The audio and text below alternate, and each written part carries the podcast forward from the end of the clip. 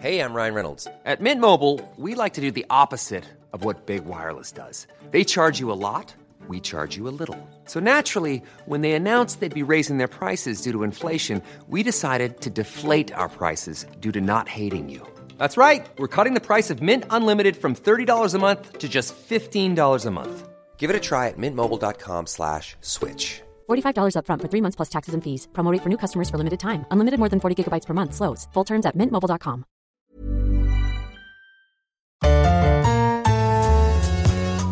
Ah, mais pour moi, Cannes représente euh, un des plus grands festivals au monde du cinéma. Le chef-d'œuvre, comment vous connaissez mon nom? J'ai vu le début du film. C'est un scandale Un scandale Nous déclarons le 71e Festival international du film de Cannes ouvert. Bonjour et bienvenue dans Nos Ciné Spécial Cannes épisode 5. Je suis David Honora et je suis toujours à Cannes, en direct de la quinzaine des réalisateurs qui nous accueillent toujours euh, bah, sur la croisette. Euh, Il y avait un saladier avec un reste de sangria qui date de la, de la présentation du Gaspard Noé. J'ai pris soin de le mettre à l'extérieur parce que sur l'enregistrement précédent, ça commençait déjà un petit peu à, à sentir dans notre petit studio euh, d'enregistrement avec vue sur la mer. Et si ça finit comme dans Climax Ça peut partir en sucette. Et alors avec moi, j'ai donc Arnaud Bordas. Arnaud, comment ça va? Ça va très bien, David. Et Lucille Bélan, Bah, qu'on retrouve après le premier épisode, toujours en forme. voilà, alors beaucoup moins qu'au premier épisode. On va quand même euh, pas se faire. euh, faut pas déconner. On, on est en fin de festival. là. Mais du coup, bah, maintenant on a vu pas mal de films et on, a du coup un, problème, un programme pardon, assez chargé pour cet épisode. On, va parler euh, euh, un peu longuement de, de- quatre films, euh, entre autres de, Mirai de, Mamoru Osoda qui était à la quinzaine des réalisateurs, de Burning de Lee Chang-dong qui était en compétition, avec également deux autres films en compétition, Under the Silver Lake de David Robert Mitchell et Dogman de Matteo Garonne. On va parler de tout ça. On va prendre le temps d'en discuter on va commencer par un petit film tout doux d'animation japonais de Mamoru Osoda qu'on a découvert à la quinzaine des réalisateurs.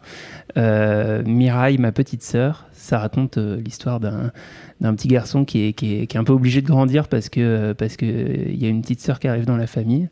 Euh, Qu'est-ce que tu as pensé du film? Est-ce que tu peux nous raconter un peu ce que tu as vu, Arnaud?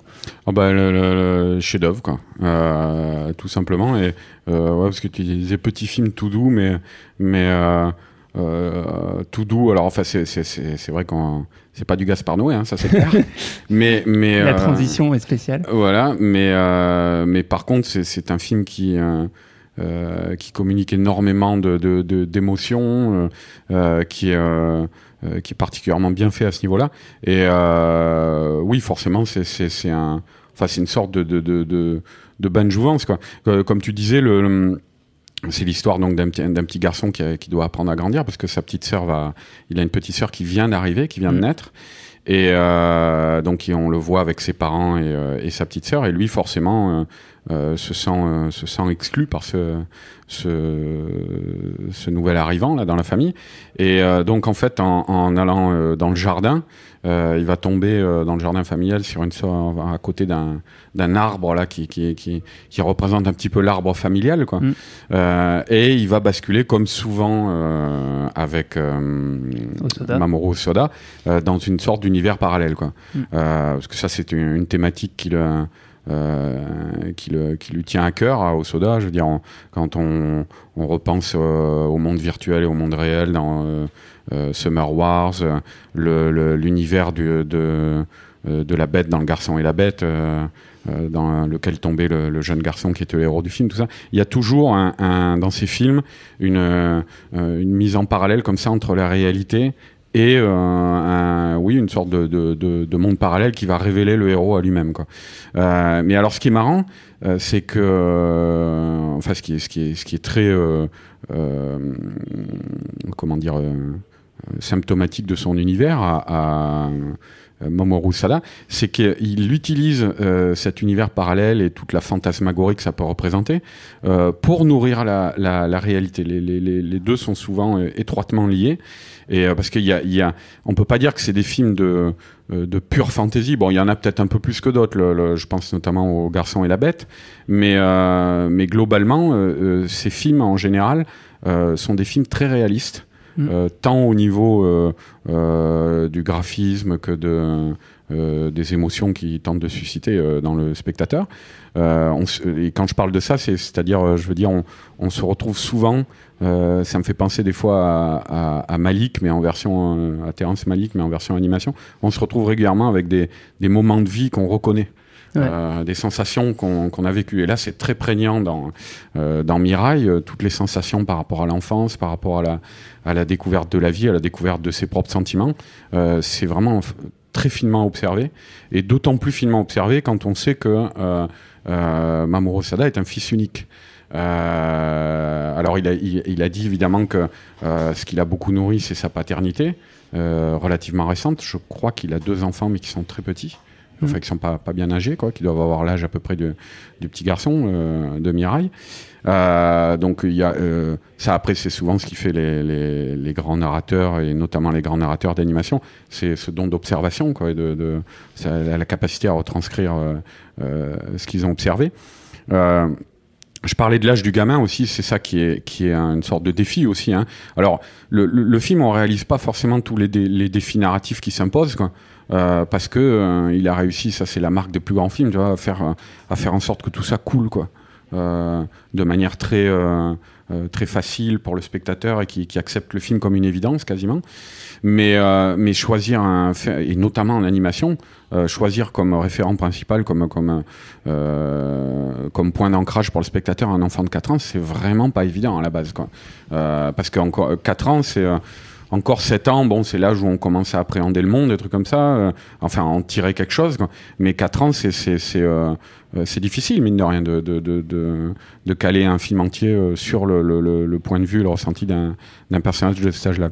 Et moi, moi, ce que je trouve euh, effectivement euh, très, enfin, très fort, c'est qu'il y, a- un ancrage euh, vraiment fort dans la, dans la réalité, et comme tu le disais, avec euh, plein d'éléments dans lesquels on peut se reconnaître. D'ailleurs, avant la projection où je suis allé, il, est venu dire un mot, et il, avait, une approche très, très simple, mais en, en même temps assez parlante de la manière dont on peut aborder le film. Euh, il disait...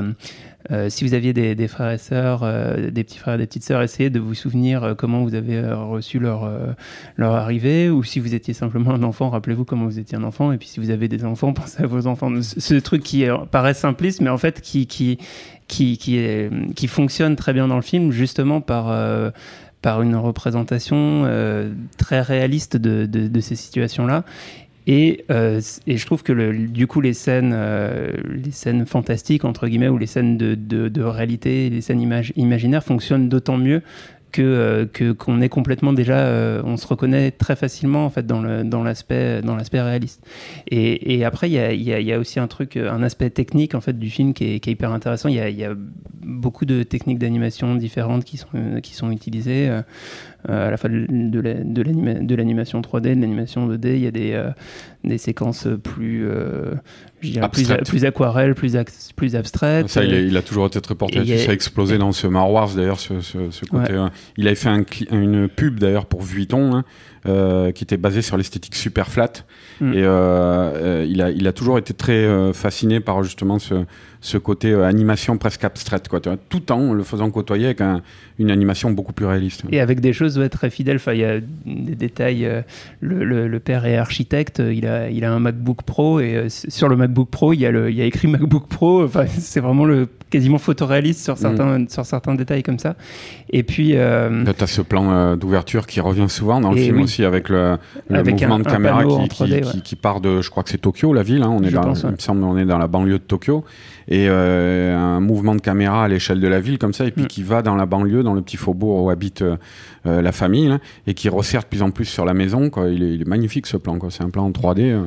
Ouais, qui est, qui est- qui est hyper, euh, qui est hyper impressionnant, qui, d'ailleurs, euh, enfin voilà, re- re- rejoint le, le côté, euh, enfin un, un des aspects du personnage du père, donc qui est architecte et qui, euh, c'est- il y a une référence explicite à ça dans, dans le film. euh, c'est la bonne qui dit, ah, elle, est, elle est bizarre cette maison, euh, c'est ça, les maisons d'architectes. Et effectivement, c'est, elle a un rôle important dans sa composition, bah, notamment parce que c'est dans le jardin que vont se passer les les, les échappées, les échappées fantastiques. Et ce que je trouve aussi intéressant, c'est que il, il y a des, des, des idées de, mi- de mise en scène qui pourraient être de la, de la mise en scène dans, dans du cinéma live et qui sont utilisées. Et ça, c'est- souvent là qu'on reconnaît les, les- grands metteurs en scène d'animation, c'est que il y a aussi une idée de, de, la, la mise en scène qui euh, qui va à la fois euh, utiliser la grammaire cinématographique euh, générale du cinéma et en même temps tirer parti de ce que permet l'animation pour euh, se faciliter des choses. Où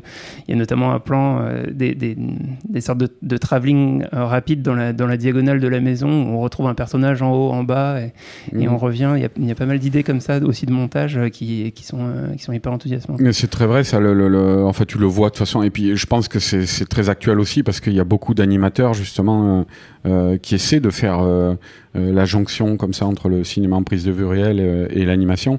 C'est pas pour rien si tu as des, des, que ce soit des Américains comme euh, euh, Brad Bird ou Andrew Stanton qui, qui évoluent entre le live et l'animation. Mm. Euh, t'as euh, le réalisateur de Dernier Train pour, pour Busan aussi. Moi, je trouvais que c'était le film coréen là, Mm, d'il y a mm, mm. 2-3 ans. Là. Euh, c'était un film aussi où on voyait que le gars venait de l'animation, c'était bourré d'idées scéniques, de trucs comme ça. Donc je pense qu'on est à une période justement euh, où euh, euh, c'est intéressant de voir euh, cette fusion justement euh, euh, qui euh, essaie de récupérer, et de synthétiser le meilleur des deux mondes. Et c'est vrai qu'Osoda euh, arrive, euh, parfaitement à faire ça dans ses films. Moi, ce que, euh, je pourrais dire aussi, euh, c'est par rapport en lien à ce que tu disais euh, précédemment, euh, c'est la, formidable capacité euh, d'empathie génère le, cinéma de, de Hosoda. C'est-à-dire, il arrive à nous faire euh, euh, nous identifier bien souvent avec des, personnages venus d'horizons différents, de, euh, de tout sexe, de tout, de milieu sociaux, de tous âges. Euh, et il y, a, une. Enfin, spécifiquement en plus dans le, cinéma à l'heure actuelle où, les services marketing tentent de nous vendre les films en les catégorisant de manière très communautaire, quoi, hein. Euh, je trouve ça assez euh, euh, salvateur quoi. Euh, au soda euh, le contre-pied de ça. Tu, pa- tu, tu, tu parlais du fait que les, enfin on parlait tout à l'heure des moments de vie qu'on peut retrouver quoi. Euh, mais voilà, sachant que euh, Osoda a été un fils unique, moi je trouve ça étonnant qu'il arrive à, cerner toutes ces problématiques avec autant d'acuité. Mais euh, enfin étonnant, euh, pas tant que ça, parce que finalement voilà, c'est quelqu'un qui fait beaucoup marcher euh, euh, ce que je disais, son empathie euh, et à arriver à retranscrire ça euh, euh, de, de, de, ma- de manière cinématographique. Quoi. Alors, donc, euh, Mirai, ma petite sœur de Mamoru Soda, ça va sortir euh, évidemment en France. Ça sera distribué par Wild Bunch. On ne connaît pas encore la date de sortie. Ça serait à la rentrée, a priori. à la rentrée, à Mmh. l'automne. Mmh. Euh, et on va passer du coup à un, un autre film. On change complètement d'univers, mais on, mais on reste, euh, on reste dans l'Asie qui, en fait, à Cannes, euh, est, est plutôt très forte cette année. On a déjà parlé euh, du film de Koreeda, du film de Jason Ke, du film de Bigan. Euh, Enfin, vraiment, la sélection asiatique est, est de très bonne qualité. Et, euh, et on va parler maintenant de, Burning du, coréen Lee Chang-dong, euh, qui est un film en compétition et qui parle de quoi, Lucille Raconte-nous. Alors, ça parle de quoi? Ça parle d'un jeune homme qui vient d'un milieu rural, qui est monté à Séoul pour, pour devenir écrivain, qui vit de petits boulots et euh, qui, un peu par hasard dans la rue, retrouve une. euh, Enfin, c'est elle qui le retrouve d'ailleurs, une amie d'enfance, euh, une, jeune fille, une jeune fille très évaporée, qui, pareil, est un peu perdue dans la vie. Et arrive un troisième personnage, un jeune homme de la jeunesse dorée, qui, qui la rencontre à elle pendant un voyage. Et c'est un peu le triangle entre ces trois personnages. Euh, moi, je le disais dans la première émission, Lee Chang-dong, il m'a toujours profondément ennuyé. Euh, Poetry et Secret Sunshine, c'est des films qui, m'ont jamais happé. Et donc là, j'en attendais pas grand chose. Sachant qu'il a toujours eu des prix pour ses films à Cannes, j'y allais euh, confiante quand même euh, de voir quelque chose de qualité, mais je pensais pas être touchée et il m'a complètement cueilli. Euh, c'est la première fois qu'il me touche autant. Et il y a une scène de danse face au soleil couchant euh, de la- l'actrice principale euh, Jeon, euh, Jeon Jong-seo qui, qui danse pendant, j'ai l'impression, une éternité, mais c'est Sur du Miles Davis. sur du Miles Davis et c'est du- et je pense que c'est c'est d'une beauté. Je, je suis même pas sûre de voir une scène aussi belle cette année au cinéma. Alors c'est d'ailleurs c'est euh, c'est- cette scène est un peu le, le pivot du film euh, qui qui euh, qui bascule euh, dans, dans la deuxième partie dans, dans, dans un complètement un autre un autre registre enfin qui va Quelque plus chose vers qui- le, qui le relève un peu du thriller. euh, Ouais, tout du à fait. thriller mystérieux alors qu'on est vraiment au début dans euh, voilà dans une histoire euh, sentimentale avec euh, à la fois c'est ce- c'est effectivement ce que tu disais le euh, cette histoire de personnage, euh, euh, en, tout cas l'opposition entre euh, le, jeune homme euh, qui roule en Porsche et euh, qui vit à Gangnam et euh, celui euh, qui vit à la campagne avec sa petite camionnette euh, et qui sont euh, tous les deux, enfin qui convoitent la, même jeune fille. Et, euh, moi effectivement, alors exa- exactement de la même manière, euh, j'allais vraiment à reculons euh, découvrir ce film euh, et il y a quelque chose de Enfin, déjà, qui, qui, qui, qui, moi, m'a pas mal captivé dans la première partie, c'est euh, cette actrice. En fait, c'est une actrice débutante, euh, on t'a dit son nom, Jeon Jong-seo, euh, qui, euh, qui, je crois, c'est son, c'est son premier rôle. et je, faisais des petites recherches sur Internet et apparemment, les journalistes sont pas contents parce qu'elle elle cachait son, son visage en arrivant à l'aéroport. Enfin bon, il y, y a des histoires comme ça. Mais en tout cas, elle, elle débute au cinéma et, et c'est.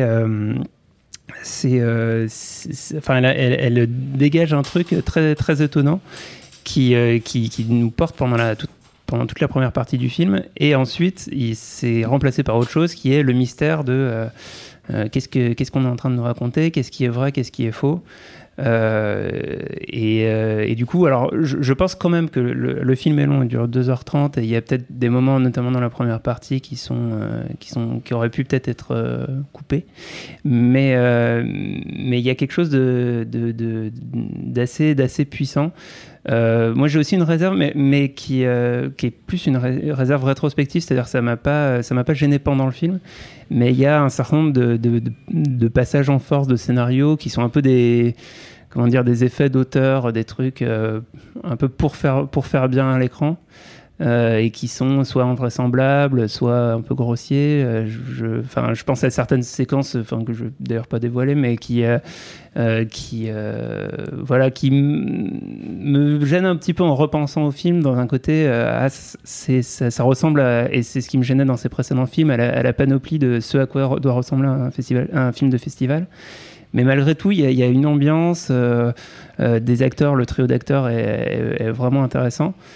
Euh, j'ai ouais, été assez emporté. euh, je sais pas ce que, ce que tu en penses sur, sur ces aspects-là. euh. Bah, moi, c'est vrai que du coup, le, film s'inscrit vraiment dans quelque chose de très intellectuel quand même. Euh, c'est inspiré de Faulkner, c'est adapté d'une nouvelle de Haruki Murakami, euh, ici Gatville magnifique, de façon très juste en plus. Mm. Euh, mais, euh, mais en fait, cette- la il y a force. cette réplique, il dit il y a, il y a- il y a trop de Gatsby en Corée. Quoi. Ouais, il y a trop de, de jeunes coréens qui ont de l'argent et qui Et savent pas sait pas comment en faire. et et c'est très très intéressant. Et mais mais c'est pas ça qui m'a happé dans le film. C'est vraiment cette espèce d'intensité de l'actrice principale et bah, c'est bizarre, c'est que le, second personnage purement principal qu'on suit, donc le jeune auteur, euh, qui est assez taiseux finalement, euh, il y a un truc qui se crée entre euh, lui et nous. Qui, qui, qui est de l'ordre de, de, de- c'est impalpable quoi. C'est c'est assez magique. Franchement je m'attendais pas du tout à être prise comme ça dans ce truc. Et moi tu vois les deux heures et demie je les ai vraiment pas vues passer. Dans, dans la dans la salle les gens disaient oh là là deux heures et demie il y a des gens qui sont partis de la file parce que deux heures et demie ça leur paraissait genre le bout du monde. Et, euh, et, et c'est passé tranquille. Il y a de plus en plus de, de- Enfin, il y en a eu beaucoup cette année à Cannes, des, des, des films de 2h30. à tous Et- les ans là c'est de pire en Et pire. ah ouais, mais c'est dans, tout le- c'est dans tout le cinéma mondial et c'est autant dans les films d'auteur que les que dans les blockbusters. Ouais. les, les- films les- trop longs. Les films font de plus en plus 2h30 Ouais. et la plupart du temps, t'as as envie d'en enlever une heure. C'est un vrai problème, ça. J'en discutais hier avec euh, euh, quelques collègues euh, journalistes et attachés de presse et, et c'est vrai que des, des fois, tu te dis. euh, Peut-être qu'on manque un peu de producteurs, euh, cette génération à l'heure actuelle de producteurs capables de dire, euh, de vrais producteurs capables de dire non, euh, à Allez, un on réalisateur, c'est trop long, coupe ton film. Quoi. et on n'a pas encore vu le Nourri Bill Shelan qui dure euh, 3h08 en fin de festival qui lui sait, euh, sait prendre son temps.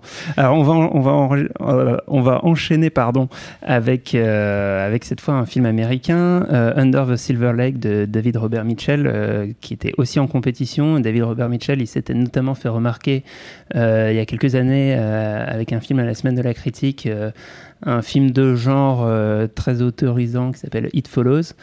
Euh, on le retrouve euh, cette fois ben, dans, la, dans la cour des grands. Euh, Arnaud, est-ce que tu peux nous dire un peu de quoi ça parle? Est-ce que tu en as pensé? Ouf, faut que je pitch là Écoute, euh, alors le pitch, c'est un, c'est un, ça se passe donc à Los Angeles et c'est un, un jeune homme interprété par euh, Andrew, Gar- Andrew Garfield. Andrew Garfield, voilà, le- le- l'ancien deuxième Spider-Man. Là, Mhm. je, je le précise parce qu'ils lui font même des clins d'œil dans le film. Ouais. Il lit des comics de Spider-Man, tout ça. Et ça lui colle à la main. Voilà. Et, séquence. euh, mais, euh, mais donc, euh, oui, oui, voilà, c'est le genre d'idée très littérale et très, euh, très, très, très, euh, bête, moi, je trouve qu'il y a dans le film, quoi. Ça- C'est vrai que là, vous le vendez pas bien, là. Ah, bah, C'est-à-dire, il se retrouve avec une matière collante sur la main et euh, il se réveille, il s'est endormi et le, le comics de Spider-Man lui colle à la main. Ok, on a compris le message que tu voulais faire Mm. passer. Euh, mais euh, donc, ouais, alors ce jeune homme euh, qui rencontre une nana étrange, euh, qui en tombe amoureux, euh, elle disparaît. Et il va tenter de la retrouver en plongeant dans une sorte de, de, de Los Angeles mystérieux et interlope, euh, en, en se mettant sur la piste d'une sorte de secte quoi, euh, pour retrouver cette jeune fille. Voilà. Alors, euh, ça va, j'ai bien pitché? Oui, oui, parce que enfin, ce qu'il faut voir, c'est que narrativement, et ça, ça s'inscrit un peu dans les. Je dirais dans le, dans le genre néo-noir, euh, avec un, Voilà. un refus de, de, de- du récit vraiment con- Non, non, mais complètement. hein, un- un- à la base, moi, je trouve que c'est un, film euh, qui relève un petit peu d'une sorte de sous-genre euh, assez moderne. Euh, Qui sur le papier peut être chouette. Enfin, ouais, a- qui a- sur le papier pourrait être chouette. C'est un genre, je pense, qui, qui, qui a commencé vraiment à émerger peut-être avec, euh, que je n'aime pas le film, hein, mais le Mulholland Drive de David Lynch, Hmm. euh, sur ce genre de, de, de, de Lo- Los Angeles parallèle, quoi, tu vois, mais presque au sens fantastique du terme, quoi. Hmm. Et qui a été nourri par beaucoup de jeunes auteurs indépendants, bien prétentieux, comme Richard Kelly ou, ou des gens comme ça, quoi. Euh, Paul, et Paul Thomas Anderson. voilà aussi, ouais. Mais euh, oui, tu parles avec son, son film. In- avec- Inher- avec- Inherent Vice. Ouais, avec Joaquin Phoenix, euh, le truc de Pinchon. là. Mais, euh, mais vo- voilà, bon, et c'est vrai que c'est un, c'est, c'est un univers qui reprend beaucoup de, de, d'archétypes venus de Chandler, du, du, du récit noir, comme tu dis, quoi. Euh, parce qu'il y a une sorte d'enquête, quoi, aussi, en, en se confrontant à des éléments narratifs qui sont pas, euh, qui sont, euh, qui restent volontairement euh, dans le flou. euh, euh, qui sont pas explicités, tout ça. Voilà. Bon, euh, c'est vrai que ce que tu dis que à la base on pourrait faire un très bon film avec ça, hein, euh, c'est- faisable. Le problème de ce film, euh, c'est que c'est un, c'est- c'est un film qui ne va nulle part. Et, et, et qui s'y rend euh, armé de, de, de, de, de sabots euh, gigantesques. Quoi. Euh, bah, ce que je disais par exemple, l'idée sur Spider-Man, c'est que c'est co- c'est constant dans le film. Euh, c'est c'est euh, c'est un film qui, qui te euh, qui moi personnellement je trouve n'est- vraiment pas d'une subtilité euh, euh, phénoménale quoi. Et, euh, et c'est et c'est un film qui en plus alors c'est pareil, je crois qu'il dure 2h15, 2h20, un truc comme ça. Euh, c'est horrible hein, euh, à, à regarder. Le, le, le- on sent le temps passer à chaque minute. Euh, parce que c'est un film aussi qui s'autorise des, des digressions, mais même dans même au détour d'un plan. Enfin, je veux dire, moi j'ai pas compris, j'ai éclaté de rire parce qu'il y a cinq vieux qui sont sortis à ce moment-là de la salle, mais mais euh, il y a un plan où il y a un acteur là qui qui joue, euh, qui est aux, toilettes en train de, de faire caca, et c'est un personnage qui, qui qui se déguise en Jésus, quoi. C'est un chanteur. hein. Et le héros vient le questionner, il le sort des chiottes comme ça. Et puis pendant qu'il questionne, il y a un plan sur les toilettes avec son étron en train de flotter. Et tu te dis, mais pourquoi? Et régulièrement, je me disais comme ça, il y avait des, plans ou même des scènes entières où je me disais, mais pourquoi? Pourquoi il a fait ça quoi? Et je pense que lui-même ne savait pas trop pourquoi il le faisait. Mais euh, si ce n'est pour la raison de, vouloir volontairement, euh, euh, comment dire, diluer l'attention de son spectateur et, et, et prendre un petit peu la pause quand même. Ouais, moi, c'est dans, dans, dans l'approche euh, et dans un genre complètement différent, ça m'a ça m'a fait penser en fait à La La Land. Mm. Euh, à- en- à- en fait, brasser toutes les références pour essayer de les mettre au goût du jour et, et à mon sens au côté négatif du goût du jour, c'est-à-dire juste en faire un, un- un objet de mode qui, euh, alors je, je pense aussi parce que le matériau de base est de, toute façon moins populaire que, la comédie musicale pour La La Land. Euh, J'ai peur que le film n'ait pas du tout le même succès que, que, que, que La Ah La non, c'est pas un film populaire du tout. hein. Mais, euh, mais, mais je trouve dans la démarche, il y a, y a, y a ça donc qu'on peut aimer ou euh, bah, comme moi, moi je suis un peu, je suis un peu comme toi, je, je, ça me ça me parle pas et ça m'intéresse vraiment pas beaucoup de, de, de faire ce truc-là. Euh, tout paraît très gadget en fait, c'est-à-dire qu'il y a, y a les les, enjeux, euh, les, enjeux sont extrêmement faibles à cause du, récit très diffus et en même temps, euh, ce qui pouvait être compensé, notamment dans le dans, le film, dans les films noirs d'époque, euh, par le charisme des personnages, par des par des répliques, par des choses comme ça, par le charisme des acteurs aussi, bah là est, pas du tout au niveau. Pour moi, j'ai beaucoup dit de mal de- d'Andrew Garfield dans, dans nos ciné, euh, film après film, même dans les films que j'aime bien, comme le, le Mel Gibson.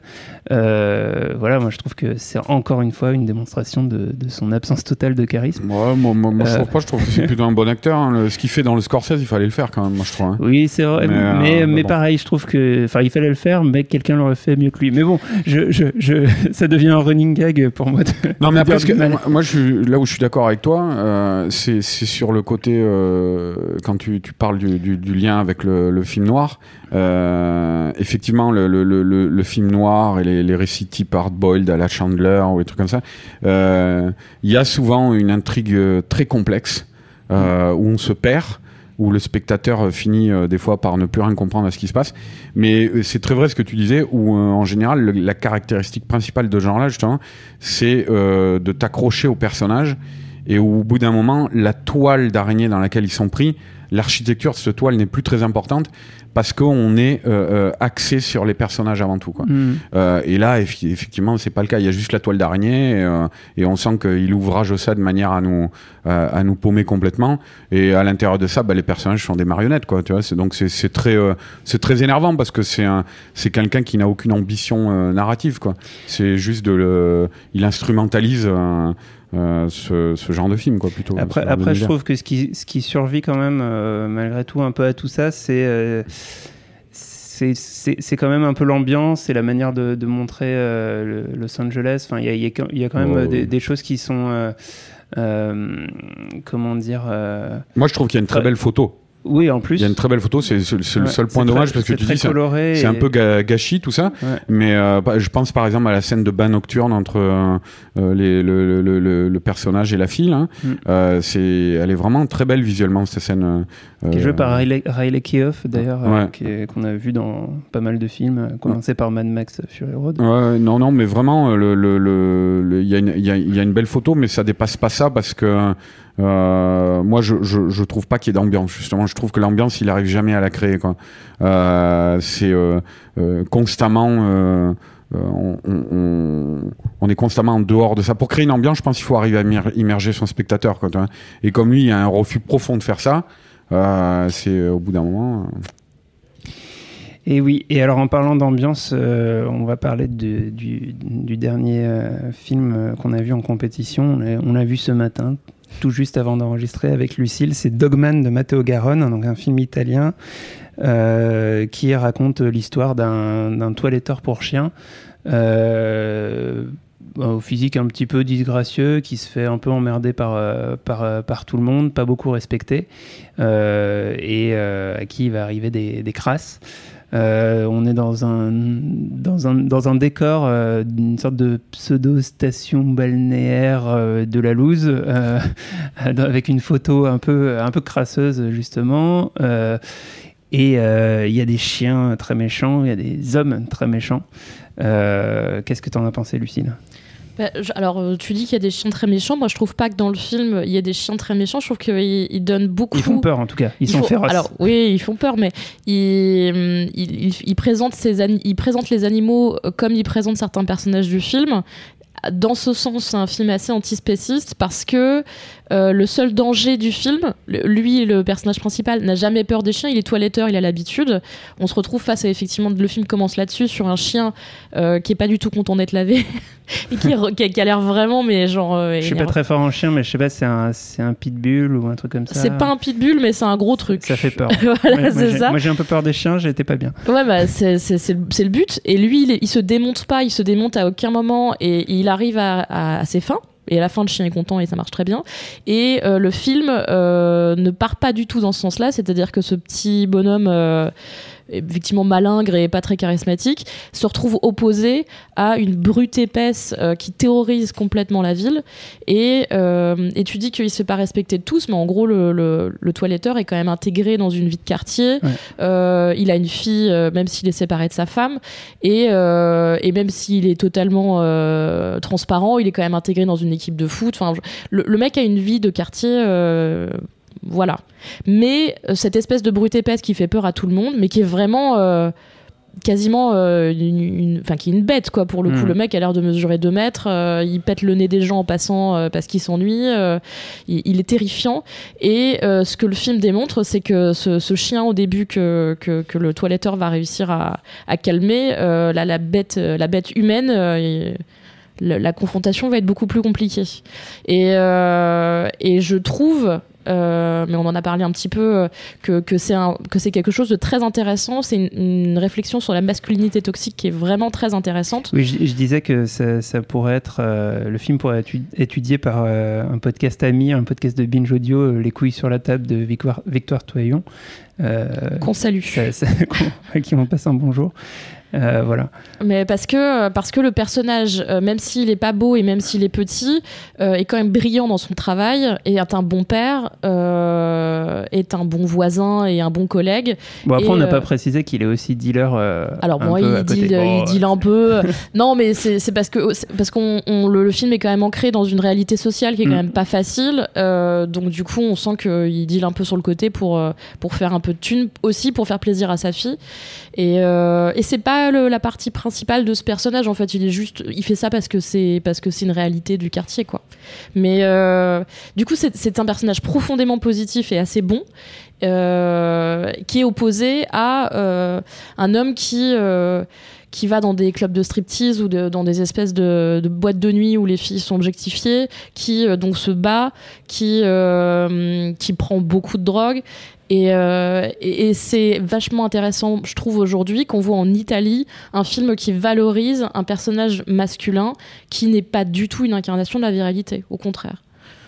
En même temps, il, ça- il le fait par, euh, par les, les voies classiques de la, de la masculinité. C'est- C'est-à-dire, tu vois. bah, je, je veux dire, il essaie, il essaye de se, de se, de, de se faire respecter euh, par. Oui, mais euh, du coup, la quand, il le, quand il le fait, c'est un échec. euh, au Ouais. final, c'est un constat d'échec. C'est qu'il essaye de le faire par des voies euh, qui sont les, ses voies à lui, c'est-à-dire la voie de la bonté, la voie du dialogue, euh, la voie de normal. Et, euh, et ça ne marche pas. Il est opposé à un mur de violence et, euh, et, et sur lequel il va complètement se, se faire défoncer. Donc, c'est, c'est, c'est un, con- c'est- le film est un constat d'échec. Bon, c'est un film de mauviette, quoi. Vous m'avez pas donné... Moi, je devais aller le voir tout à l'heure, là, vous m'avez pas donné envie. là. Alors, il faut, faut voir que Matteo Garonne, il s'était fait connaître euh, à Cannes euh, il y a quelques années euh, avec Gomorrah, qui était un film sur la, sur la mafia napolitaine, euh, euh, très incarné, qui, montrait aussi les, petites gens de cette mafia et puis l'ultra-violence dans les, quartiers. Et il avait, euh, il était enfin, il parti dans des virages à 180 degrés. Il a fait un film sur une sorte de télé-réalité euh, bizarre euh, Ça s'appelait qui Reality. s'appelait Reality. Et euh, son dernier film à Cannes, c'était Le Conte des Contes, euh, qui était pour le coup un film euh, Adapté d'un texte classique voilà. italien et euh, avec euh, beaucoup d'acteurs de plein de nationalités différentes, Mhm. mais qui était une sorte de film en costume un peu d'époque. un film fantastique euh, très ambitieux quoi. C'était avec, euh, avec- c'est quasiment essayer de, de, de faire le Seigneur des Anneaux quoi. Mais euh, Mais c'était oui, c'était plein de petites paraboles sur des sur des réflexions sur l'humanité. C'était vraiment très complexe. Et, et ces deux derniers films, donc Reality et celui-là, ils les avaient pas techniquement réussis parce que c'était très très très ambitieux. Ouais, et là il revient à un projet déjà plus proche de ce qu'il faisait à l'époque de Gomorrah et, euh, et, et en même temps un projet bah, plus, plus simple, plus petit, concentré sur moins de personnages, sur moins de lieux. euh. Et en termes de cinéma, on est quand même assez servi parce que effectivement la photo, moi je trouve la photo vraiment réussie. Je trouve que cette espèce de ville balnéaire euh, à moitié abandonnée, il y a même il y a des, des fois on voit une voiture passer au loin, mais on a quasiment l'impression que personne n'habite là à part 10 personnes. Et, euh, et je, je, c'est, très très très réussi. Et il a vraiment une façon de filmer les chiens qui est, euh, qui est bluffante. Alors du coup, David, t'as dû en faire des surfroides, mais, euh, mais je, je, tout est... Tu vois, je te disais, c'est, un film qui est propre dans le sens où euh, on a affaire à un vrai à une vraie proposition de cinéma euh, et, et à un vrai travail de réalisateur pour moi. C'est-à-dire que cette histoire, elle casse pas quatre pattes à un canard, on l'a probablement déjà vu ailleurs. Et, euh, et en même temps, je le trouve qu'il l'a fait avec beaucoup de panache, avec beaucoup de beaucoup d'émotion, beaucoup d'intensité. Et, et d'ailleurs, la violence est là. hein. Le, le film est extrêmement violent quand même. Moi, j'a- j'avoue que ça m'a, ça m'a euh, assez peu, assez peu passionné, mais. T'as euh, préféré Cujo je, ne sais pas. Je ne sais pas. Et, euh, euh, du coup, bah, on arrive un peu au bout de cette émission. Alors avant, Lucille, tu voulais euh, nous parler. Alors on, arrive un peu aussi à la fin du Festival de Cannes et les prix commencent à être remis. Et notamment la semaine de la critique a fait sa clôture hier et le Grand Prix de la semaine est revenu à Diamantino de Félix Martino. Je n'ai vu qu'une image de ce film. C'était une sorte de, de joueur de foot qui, dans une sorte de grosse mousse rose avec des, des, des pollux du, du manège enchanté. Euh, ça a l'air très bizarre. Et c'est exactement ça. C'est très bien. C'est vrai que l'image du film euh, qu'ils ont mis partout est, euh, est très intéressante et très bizarre, mais elle est vraiment dans le film. Euh, donc c'est un film portugais et c'est une comédie assez déjantée, mais qui propose euh, dessus une vraie critique de la récupération de l'image des sportifs, et en l'occurrence là d'un joueur de foot, par le Front National en Europe. Et, euh, et c'est aussi une réflexion sur les migrants. Alors, euh, ouais, ouais, ouais, non, mais c'est c'est très dense. D'où la présence des, des pollux. euh, Des pollux, de la- exactement. Je, Euh, je comprends tout maintenant. Non, mais- Imparable. Alors le, le film est, est effectivement euh, très très riche en, en création visuelle et en délire comme ça, euh, presque gratuit. Euh, là c'est totalement gratuit, hein, je vous avoue. Le, le concept des Pollux du coup c'est que le personnage... euh, Peut-être ne nous spoil pas. ah bah non, Re- mais je Restons te- dans le rêve. Je Ah te non. spoil pas, mais c'est c'est un joueur de foot et il est, tel- il est génial. C'est une sorte de Ronaldo euh, hyper beau gosse qui passe ses journées en slip avec son nom écrit dessus. euh, c'est mais qui est, qui est très très très très bête. Et donc enfin très naïf et très gentil mais très très bête. Et, euh, et c'est un génie du foot. Et en gros quand il arrive dans une espèce de zone dans sa tête où quand euh, il va marquer il se retrouve dans cette zone de barbe à papa rose avec des petits chiens poilus. Dans le film il dit petits chiens poilus géants. Et, euh, et c'est ça c'est des sortes de shih tzu hyper moches avec une tête de shih tzu nulle. Et, et il perd cette vibe parce qu'il oui ça s'appelle comme ça ouais. Ok. Et, il perd cette vibe parce que son, âme est éveillée par le fait que sur son yacht un jour il voit qu'il y a des gens qui sont sur des, canoës et qui, qui, qui, qui parlent pas sa langue et qui vont peut-être mourir. Donc en fait le mec découvre qu'il y a des gens pauvres Ah. dans le monde et des migrants et, euh, et il perd son monde un peu comme ça euh, de, de footballeur euh, star qui, qui connaît pas la vie et, euh, et, et il est mais profondément bête donc il y a des, des- il- les réfugiés par exemple il appelle ça des fugiés parce qu'il comprend pas le mot tout à fait et le film est comme ça là-dessus sur un, tous ces trucs bêtes. Il est obsédé par une sorte de banga. Il mange des crêpes au Nutella toute la journée. Il, est, c'est un enfant dans sa tête et du coup c'est assez touchant et le propos est assez touchant et simple, un peu d'enfant sur ces questions-là de, la migration et de la politique. Et euh, mais ça raconte un vrai truc. Et en l'occurrence sur la question du Front National et euh, il parle au fait du, fait que le Portugal voudrait sortir de l'Europe par exemple, qui sont des questions qui, aujourd'hui se posent vraiment politiquement. Bah, sous les abords d'une comédie un peu nanardisante, il y a quand même des réflexions derrière et, euh, et c'est porté par un acteur qui est extrêmement drôle, qui va jusqu'au bout de son rôle. euh, de, il le fait très très bien. euh. Puis il y a des- blagues débiles à base, base de Lamborghini. Enfin, c'est très. Moi, je l'ai vu ça le soir. Je l'ai vu ça à 22 h et pour moi, c'était quasiment une séance de minuit. J'étais morte de rire, euh, j'étais super contente. Il y a des gens qui sont sortis en disant c'est un scandale qu'on voit ça ici, euh, pourquoi on voit ça ici, euh, vous vous foutez de notre gueule. Et, et en fait, pas du tout. Moi, je trouve que c'est aussi ça qu'on a envie de voir. On l'aurait pas vu autrement sans le festival. Et peut-être que cette espèce de comédie foutraque qui ressemble à rien, mais qui est, qui est pas complètement con, va, trouver son public en salle grâce à ça. Mais pourquoi ils étaient outrés, les gens. Bah parce que parce que c'est parce que c'est un type en slip qui court dans des avec des chiens géants. Enfin, je veux dire, ça ça n'a aucun Ah, sens. Tiens, spectateur canois, il y en a certains, on devrait les, les, les envoyer de force au marché, là, voir des séries Z, C'est ça, comme ça. mais en fait c'est ça, c'est c'est Ça un, nous Faut, s'ou- faut s'ouvrir un peu là. c'est un discours de gens qui ont envie de voir que des films sociaux avec euh, des personnages. euh, mais, mais oui, mais parfois on peut raconter des choses en prenant des biais détournés, et là c'est totalement le cas. Parfois, on fait ce qu'on veut. Voilà. Il n'y a pas de schéma.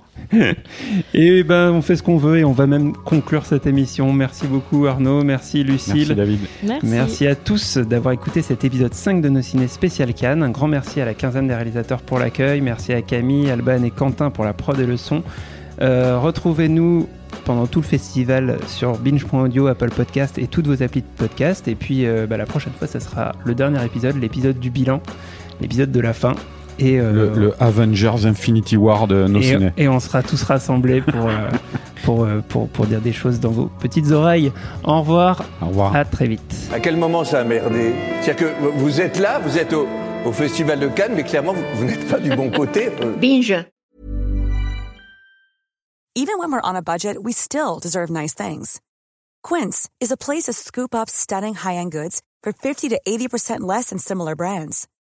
They have buttery soft cashmere sweaters starting at $50, luxurious Italian leather bags, and so much more. Plus, Quince only works with factories that use safe, ethical, and responsible manufacturing. Get the high-end goods you'll love without the high price tag with Quince. Go to quince.com slash style for free shipping and 365-day returns.